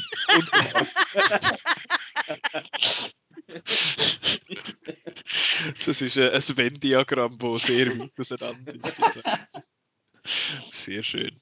Genau. Also, jetzt weiß ich gerade nicht mehr, was ich sagen wollte. Hast du mir gerade aus dem, aus dem Konzept gebracht. Aber ich glaube, das wäre es von unserer Folge von heute eben äh, die Berlinale-Zeug, die Berlinale-Sachen kann man gucken anlesen auf Outnow. Äh, das kann man auch, uns kann man auch folgen, Twitter, Facebook und Instagram. Da posten wir auch immer wieder glatte News und Reviews und so. Man kann auch den Podcast abonnieren, falls ihr das jetzt noch nicht gemacht habt. Falls ihr irgendwie einmal vergessen, dass der rauskommt. Wie könnt ihr nur? Mit 29 Stutz zusätzlich. Ganz im Gegenteil wir zahlen da etwas. Nein, das machen wir nicht. Nein, ihr, ihr, könnt den natürlich komplett kostenfrei hören. Wir verkaufen auch nicht eure Daten äh, von, von euch. Wir wissen nämlich nicht, wer ihr seid, wo das hört. Äh, ihr könnt den hören auf Soundcloud, auf Spotify, Apple Podcasts, Google Podcasts, auf YouTube oder halt dort, wo ihr Podcasts hört. Auch nächste Woche wieder, wenn das Thema ist, aha, ich muss schnell nachschauen. Wahrscheinlich besprechen wir nächste Woche. Ich weiß ja nicht, ob die dann wirklich das wert sind, so groß zu besprechen. Die Oscar-Nominierungen sollten bis nächste Woche dann draußen sein. Da gucken wir die mal an und dann andererseits haben wir noch das Catch-up. Zwar geht es um den Film Stardust, wo Simon und Petra mir letzte Woche aufgetragen haben. Ja! Vielleicht kommt noch irgendetwas anderes dazwischen. Who knows? Ich sehe gerade, ich habe auf meiner Roadmap äh, für für die Folge zwei Wochen den Snyder Cut aufgeschrieben. Haha, silly me. Genau. Du musst jetzt aber noch sagen, wieso Silly You? Ja, geht auf outnow.ch schauen, was in, in den News steht. Nein, der, der Grund ist, dass der Film bei uns offenbar nicht am 18.03. rauskommt wie der USA, sondern erst am 20. Mai. Because was, everything... Das habe ich noch nicht gewusst, wieso? Ja, das, ist Outcast Exclusive. Ja. Nein, die News kommt offiziell, ist glaube dann, wenn sie, wenn, wenn wir aufnehmen, ist sie noch nicht draußen, aber dann, wenn die Folge draußen ist, ist die News draußen. Genau, da will, äh, will everything is Bullshit und Streaming ist scheiße und Lizenzen sind blöd. Genau, das ist der Grund. Hätte ich jetzt gesagt. Ja, nein, das ist äh, eine seltsame Entscheidung. Aber auf jeden Fall ist das dann ein Thema irgendwann und irgendwann kommen wir dann auch wieder ins Kino, who knows. Aber für vorerst bedanke ich mich fürs Zuhören, euch drei fürs Mitmachen und wir hören uns nächste Woche. Tschüss! Ciao!